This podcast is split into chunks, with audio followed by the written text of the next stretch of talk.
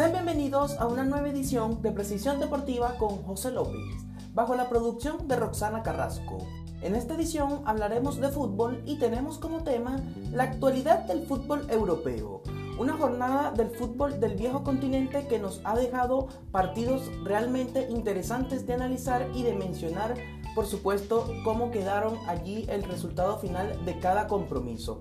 Comenzamos con la Liga Española de Fútbol, mejor conocida como la Liga, que se llevó a cabo su jornada número 7 este fin de semana. Comenzó el pasado viernes con un resultado realmente sorpresivo por parte de todos, ya que el Elche el recién ascendido venció dos goles por uno al conjunto del Valencia. Los autores de los goles fueron Fernández y Chávez al minuto 19 y 37 respectivamente y por el Valencia anotó La Torre en la fracción 74 de partido. Un conjunto del Valencia que como ya es sabido se desprendió de varias de sus figuras como lo es el caso de Dani Parejo, de Francisco Quelán, de Fernando Torres y no llegó prácticamente ningún fichaje de renombre de cara a esta temporada. Esto ha enojado mucho a los seguidores del conjunto Che, que a pesar de tener varios futbolistas de renombre, de tener buenos jugadores, como es el caso de Carlos Soler, está el portugués Gonzalo Guedes, Kevin Gameiro, que también es un delantero muy experimentado en la Liga Española de Fútbol, Gabriel Paulista,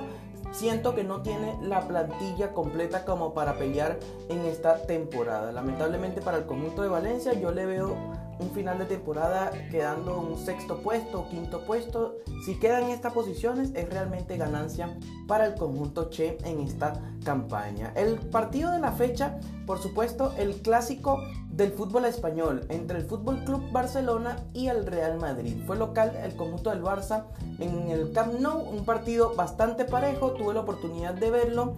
Empezó ganando el Madrid con un tanto del futbolista uruguayo Federico Valverde al minuto 15, una jugada, una gran jugada de Benzema allí como sale del área y hace prácticamente de volante 10 lea a la perfección la diagonal de Federico Valverde, le filtra el pase y cómo Valverde se mete en el área y queda mano a mano con Neto y una definición cruzada magistral.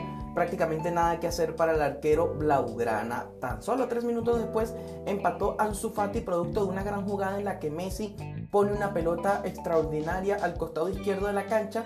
Jordi Alba centra y Ansu Fati define de gran manera. De verdad que este muchacho es realmente especial, es realmente un gran futbolista en apenas sus 17 años de edad, que está próximo a cumplir los 18 por cierto, es titular en el clásico y no le pesa el compromiso, no le pesa este partido tan difícil para el conjunto del Barcelona y anota allí, puso el empate de manera parcial. Luego el partido entró en un bache por parte del Real Madrid le ejerció prácticamente todo el liderazgo y toda la pelota al conjunto del Barcelona que Messi con un par de jugadas extraordinarias allí en el uno contra uno ante Ramos no pudo definir de buena manera ante la salida de Thibaut Courtois y la otra en un mano a mano también ante Casemiro como lo engancha con la pierna zurda y se mete al área. Sin embargo el brasileño que juega al límite siempre en cada uno de los partidos se barre y parecía que le cometía penal pero en la repetición se vio claramente cómo tocó el balón primero y sabemos que si toca la pelota primero no puede haber falta porque el jugador no se puede frenar en ningún momento para evitar el contacto con el rival. Así terminó la primera parte, empate un gol por parte de ambos equipos. En la segunda parte, al inicio, los primeros 15 minutos se vio un Barcelona mucho más comprometido, mucho más punzante en ataque, sin embargo no pudieron reflejarlo en el marcador. Coutinho tuvo una ocasión muy clara de gol donde cabeció y la pelota se fue muy cerca del palo derecho de Thibaut Courtois, no pudo aprovechar esa ocasión de gol allí por parte del brasileño que jugó un partido realmente bajo, no se le vio del todo el mejor fútbol al futbolista brasileño, no pudo jugar de buena manera en este clásico y lo sufrió el Barcelona. Y al minuto 63 llegaba la polémica en este clásico, un tiro libre cobrado por Tony Cross que lo pone al área de manera magistral como siempre suele hacerlo y eh, Sergio Ramos estaba allí buscando el cabezazo para anotar el gol y era marcado por Clement Lenglet. Se vio claramente como el inglés lo jala de la camiseta y Sergio Ramos cae, exagera la caída, Sergio Ramos también hay que decirlo, y reclama enseguida al árbitro Martínez Munuera. Él decide chequear la jugada con los colaboradores en el bar y le dicen que vaya a ver la jugada. Cuando el árbitro principal decide ir a ver esta jugada, decide señalar penal al favor del Real Madrid, lo que generó molestia en los jugadores del Barça. También Ronald Koeman se mostró bastante contrariado con esta decisión y este penal se encargó de cambiarlo por gol el central Sergio Ramos. Luego el Barcelona intentó por todos los medios buscarle empate. Llegaron los cambios por Ronald Koeman un tanto tardíos para mí, ya que en el minuto 80 entró Dembélé, entró Griezmann y entró también Brightway. Entró al minuto 80 y Trincao prácticamente todos los cambios tardíos por parte del holandés. Me parece que leyó un poco mal el compromiso en ese sentido el entrenador holandés, pero en minuto 90 una jugada magistral del Madrid como recupera la pelota en el centro de la cancha y sale en ataque, sobre todo filtran un balón para Vinicius, ante la salida desesperada de Neto queda un rebote allí, la pelota le quedó a Rodrigo y este leyó muy bien la jugada ya que en el medio estaba Luka Modric totalmente solo, le da el pase y el croata con una jugada magistral allí el uno contra uno ante el arquero, como lo dejó allí prácticamente bailando dentro de su propia área y a tres dedos definió para colocar el tres goles por uno de manera definitiva. Se vio un Messi muy molesto, le reclamó al árbitro, se ganó la tarjeta amarilla, un Barcelona impotente, de verdad no pudo ejercer todo su buen fútbol ante un conjunto del Real Madrid que venía golpeado, venía de perder ante el Cádiz y ante el Shakhtar Donetsk en la liga, muy criticado tanto los miembros de la plantilla como Zinedine Zidane, pero el conjunto blanco supo reponerse ante estas críticas y sacó fuerzas en este partido y ganaron al eterno rival 3 goles por 1. En otro resultado del día sábado tenemos que Leibar sorpresivamente derrotó al Sevilla Fútbol Club con marcador de un gol por cero. El autor del tanto fue Quique García al minuto 41, un resultado realmente sorpresivo, sobre todo para el Sevilla Fútbol Club y doloroso a la vez, porque si ellos quieren ser protagonistas en esta liga y por qué no pelear por el campeonato, estos son el tipo de partidos que ellos tienen que dar el salto de categoría y sumar de a tres puntos, sobre todo porque los otros dos candidatos a hacerse con el título de liga se enfrentaban entre sí y hablo del Fútbol Club Barcelona y del Real Madrid. No pudo el conjunto andaluz hacerse con los tres puntos ante el Eibar, un resultado realmente doloroso por parte del Sevilla, sobre todo porque jugando de local sabemos que tienes que hacerte fuerte y sumar de tres puntos la mayor de las veces que puedas. No fue así para el conjunto del Sevilla. En otro resultado tenemos que los Asuna venció un gol por cero al Athletic Club de Bilbao. Un resultado también siquiera sorpresivo por parte de los Asuna. El autor del tanto fue Rubén García al minuto 81 por la vía del penal. Y el que sí aprovechó el resultado del clásico fue el Atlético de Madrid, ya que ganaron dos goles por cero ante el Betis, con tantos de Marcos Llorente al minuto 46 y Luis Suárez al minuto 91. Sigue mojando Luis Suárez allí con el conjunto del Atlético de Madrid. Muchos dirán que bueno, marca goles al final de los partidos, pero yo creo que también es válido que marque gol al final de los compromisos porque de alguna u otra manera va inflando su estadística, va sumando mejoría el delantero Charrúa. Y ya en los resultados de este día domingo tenemos que el Alavés venció dos goles por cero al Valladolid y en este momento se encuentra jugando el Cádiz con el Villarreal, un empate a cero al medio tiempo. Esos son los resultados hasta ahora en la Liga Española de Fútbol. Repasemos rápidamente cómo quedaron la tabla de posiciones. Tenemos que el Real Madrid es puntero actualmente con 13 puntos. Es segundo el Villarreal con 12 unidades sumadas. Y el Atlético de Madrid es tercero en la liga, pero tiene un partido menos que el Real Madrid y tiene 11 unidades. Es decir, si ellos ganan ese partido que tiene pendiente, se ubicarían en la parte alta de la tabla de posiciones. Tenemos que también en el cuarto y quinto puesto están la Real Sociedad y el Cádiz respectivamente con 11 unidades y mucho más abajo se encuentra el Fútbol Club Barcelona con 7 puntos apenas en 5 partidos jugados. También tienen un partido menos que el Real Madrid. En caso de ganarlo, se ubicarían con 10 puntos aquí cerca de la zona de Europa League. Realmente está bajo el conjunto del Barça. El Sevilla también está bajo, quien está decimotercero, al igual que el Valencia, todos con 7 puntos sumados. Y bien amigos, cambiamos de liga, nos vamos al fútbol inglés, o mejor conocido como la Premier League, ya que también tuvo resultados interesantes. La jornada comenzó el día viernes con el triunfo del Leeds United de Marcelo Bielsa, con hat-trick de Patrick Bamford a minuto 55, 67 y 74. El conjunto dirigido por el entrenador argentino sumó de a 3 y se encuentra en la parte alta de la tabla. También tenemos que Pep Guardiola, lamentablemente para él, no pudo sumar de a 3 en su visita a la ciudad de Londres a jugar contra el West Ham.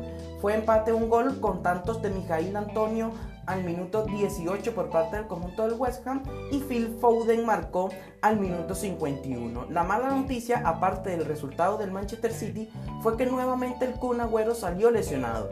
Vale la pena recordarles que el Kun Agüero había sufrido una lesión en una de sus rodillas hace meses atrás, hace aproximadamente 5 o 4 meses atrás, fue operado en la ciudad de Barcelona, regresó nuevamente a jugar con el conjunto del Manchester City y salió lesionado nuevamente al minuto 45. Sabemos que para que el conjunto del Manchester City tenga un rendimiento óptimo en ataque necesita de la presencia del delantero argentino ya que así se complementa tanto con Raheem Sterling como con Riyad Mahrez, con Bernardo Silva, Ilkay Gundogan entre otros futbolistas. En otro resultado tenemos también que el Crystal Palace venció dos goles por uno al conjunto del Fulham con tanto de Jairo Riedewald al minuto 8 y de Wilfred Zaha al minuto 63 y por parte del conjunto del Fulham marcó Tom Carney al minuto 95. Cuando ya terminaba el partido llegó el descuento allí del Fulham y el que prometía ser el partido de la fecha prácticamente fue un partido aburrido, un partido temático por parte del Manchester United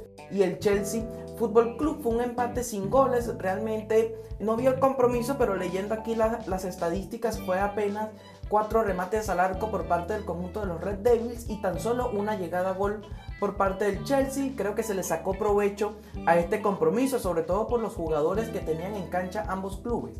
Hablamos de que por parte del Manchester jugó Rashford, jugó Mata, jugó Bruno Fernández. Me llama mucho la atención del por qué Paul Pogba no está siendo titular en este conjunto del Manchester United.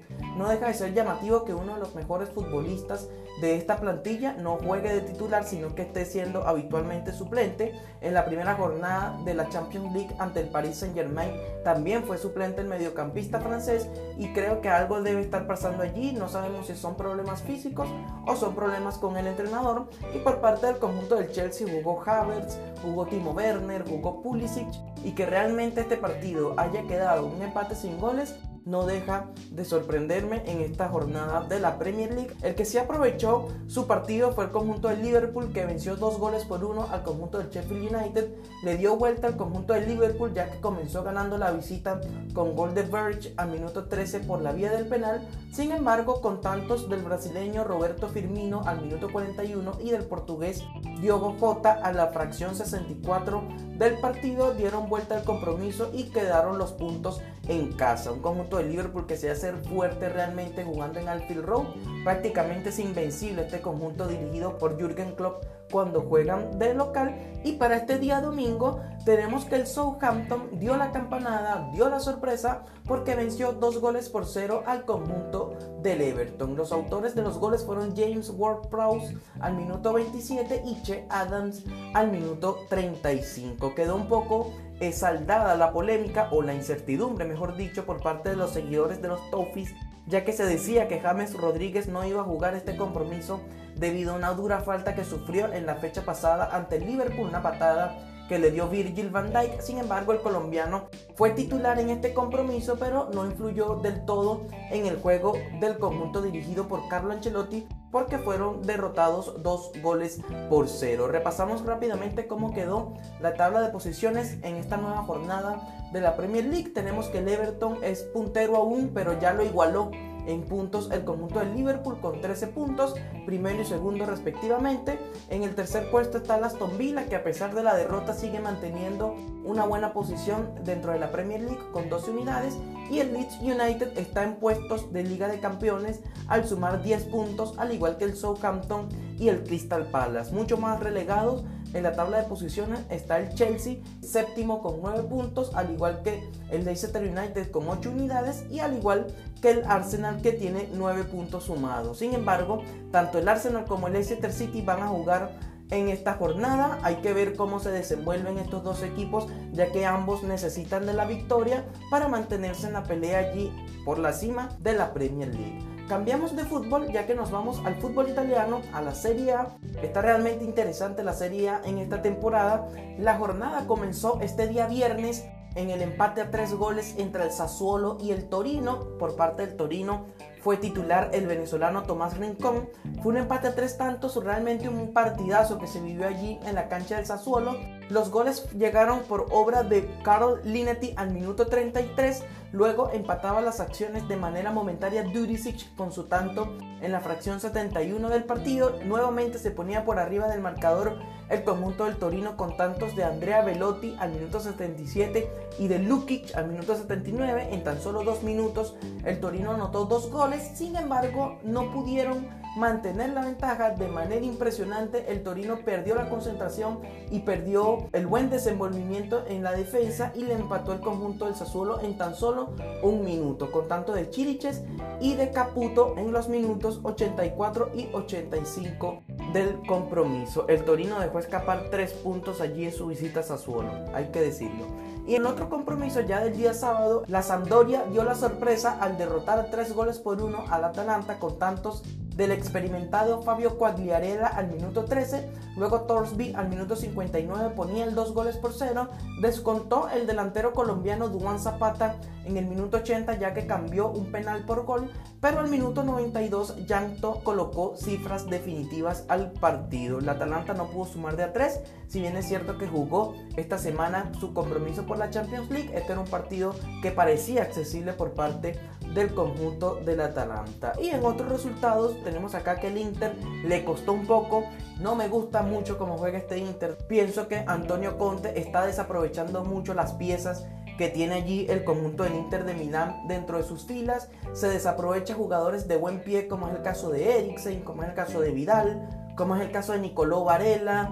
Lukaku prácticamente está decidiendo todo allí en ataque por parte del Inter de Milán y anotó un gol al minuto 64, ponía el primer tanto del partido y en la fracción 79 colocaron cifras definitivas al compromiso y fue victoria para el Inter dos goles por cero ante el Genoa. Digo esto porque al minuto 79 cuando salió Lautaro Martínez hizo un gesto cuando llegó al banco allí recibió la franela o la camisa por parte del asistente técnico de Antonio Conte y cuando llegó a su puesto en el banquillo le dio un golpe que se escuchó prácticamente en el partido, ya que no hay público, acabe de recordarle por culpa de la pandemia del COVID-19, y ese golpe muestra realmente la frustración, muestra realmente la molestia que tiene el delantero argentino ante el planteamiento mezquino por parte de Antonio Conte. Luego, también Arturo Vidal salió del compromiso en la fracción o al minuto 84 u 85, no recuerdo bien en qué minuto salió,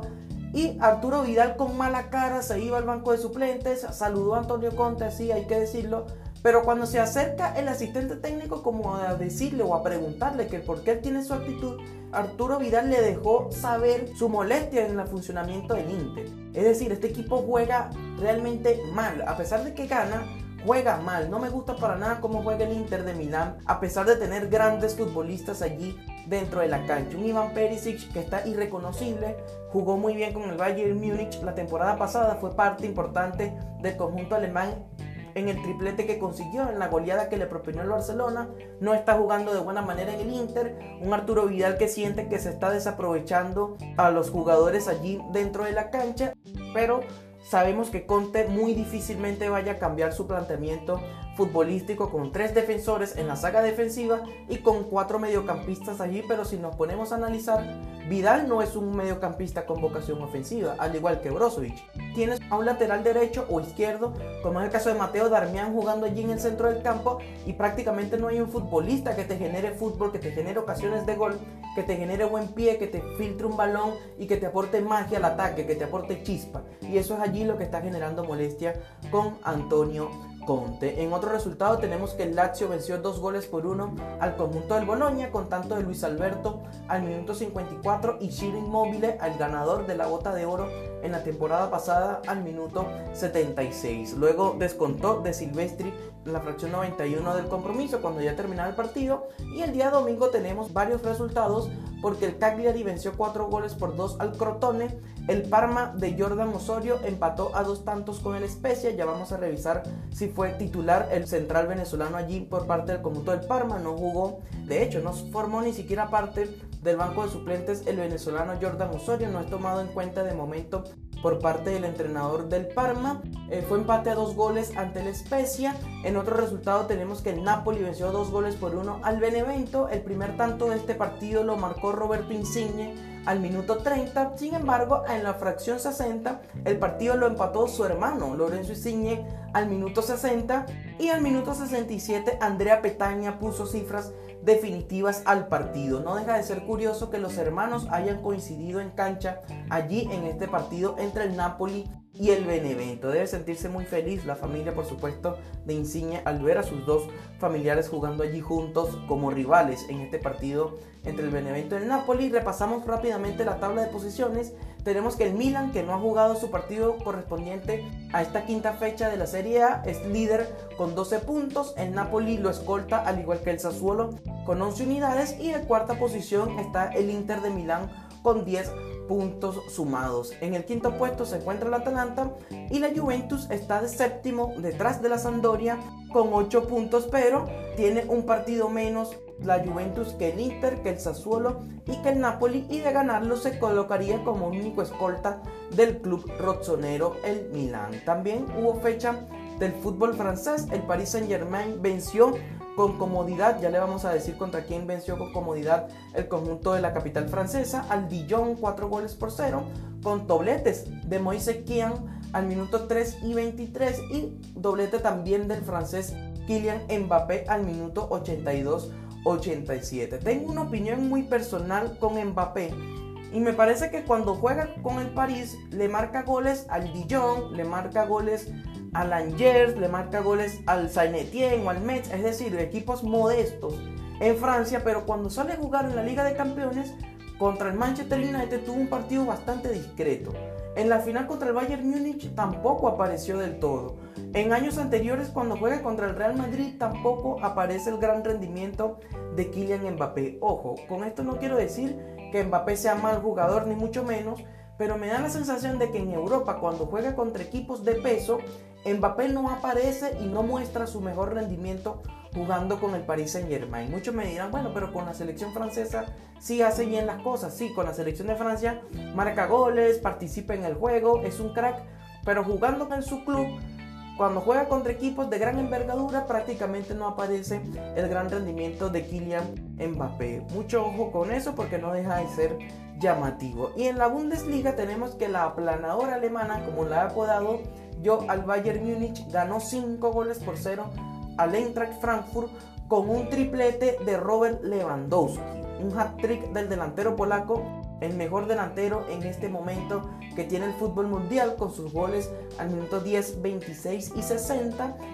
Leroy Sané al minuto 72 puso el cuarto gol del compromiso y Jamal Musiala al minuto 90 puso cifras definitivas al compromiso. Un equipo del Bayern Múnich que sigue con su gran rendimiento, sigue jugando un gran fútbol en la semana derrotó 4 goles por 0 al Atlético de Madrid y tan solo unos días después juega contra el Eintracht Frankfurt y le mete 5. Realmente impresionante cómo está jugando allí el Bayern Múnich y se llevó a cabo un nuevo partido del derby del Rus entre el Dortmund, el Borussia Dortmund y el Schalke 04 fue victoria para el conjunto amarillo y negro, 3 goles por 0 con tantos de Manuel Akanji al minuto 55. Erling Haaland, esta es una máquina goleadora Impresionante cómo juega Sterling Haaland. Marca goles con la derecha, marca goles de cabeza, de zurda, con el pecho. Lo he visto yo también marcando goles. Este es un gran jugador y tiene tan solo 19 años. Ojo con este futbolista porque estamos en la vista o en la víspera de uno de los mejores delanteros del fútbol mundial en este momento sin lugar a dudas. Y el tercer tanto lo anotó Mats Hummels al minuto 78. Un conjunto del Schalke 04 que está realmente en un mal momento.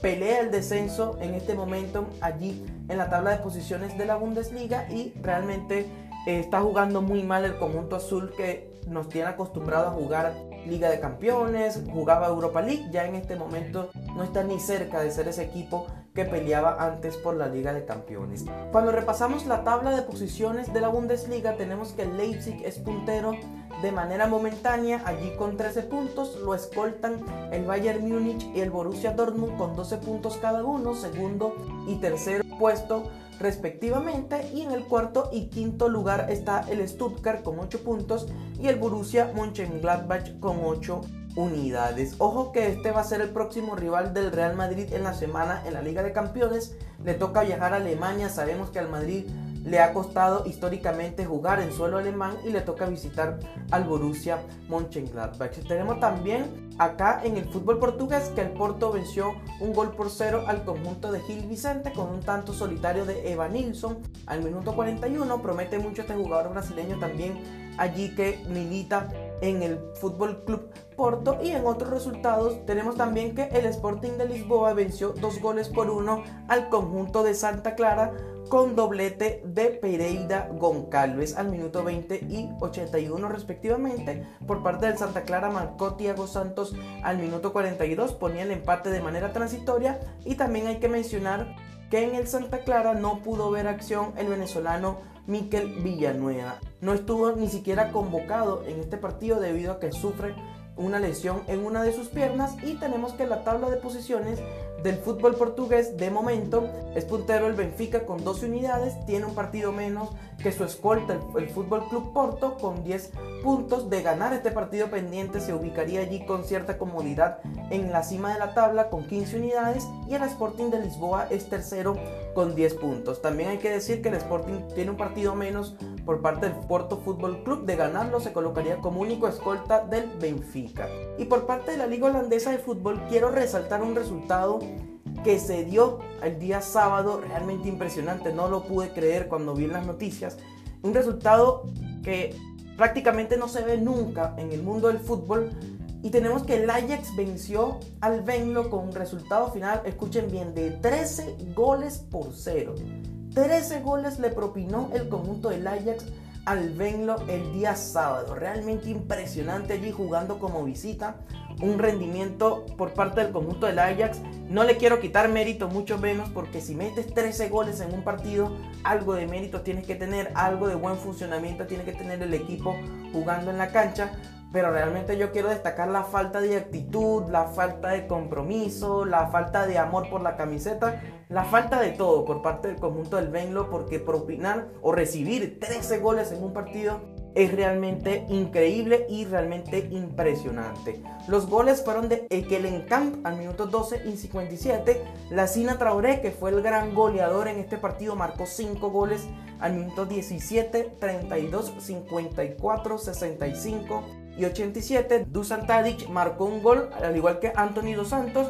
Dali Blin también marcó su tanto al minuto 59 y Lisandro Martínez al minuto 78 y el experimentado delantero holandés Klaas Jan Huntelaar, quien jugara en el Schalke 04, jugó en el Real Madrid, marcó dos goles en este partido al minuto 74 y 76. Una goleada realmente impresionante por parte del Ajax allí ante el Venlo. Y tenemos que este día domingo también el máximo rival del Ajax perdió dos goles por uno y hablo del PSV Eindhoven con tanto de Boskagli al minuto 50 y por parte del club vencedor anotó Rasmussen al minuto 9 y Openda al minuto 54. Una Eredivisie que no deja de ser interesante, un fútbol realmente vistoso. A los holandeses les gusta jugar bien al fútbol, les gusta el juego de posición, les gusta el tiki-taka, les gusta el juego bonito y de este país ha surgido muchísimo talento. La tabla de posiciones, el Ajax es puntero con 15 unidades, empatados en puntos allí con el Vitesse y el máximo perseguidor es el PSV Eindhoven que está en el tercer puesto con 13 unidades. Y bien amigos, esto ha sido todo de una nueva edición de Precisión Deportiva con José López. Les damos las gracias a ustedes por ser parte de este espacio y recuerden seguirnos en nuestras redes sociales como Precisión DBA, tanto en Twitter como en Instagram y Facebook y suscribirte a nuestro canal de YouTube. Hasta entonces.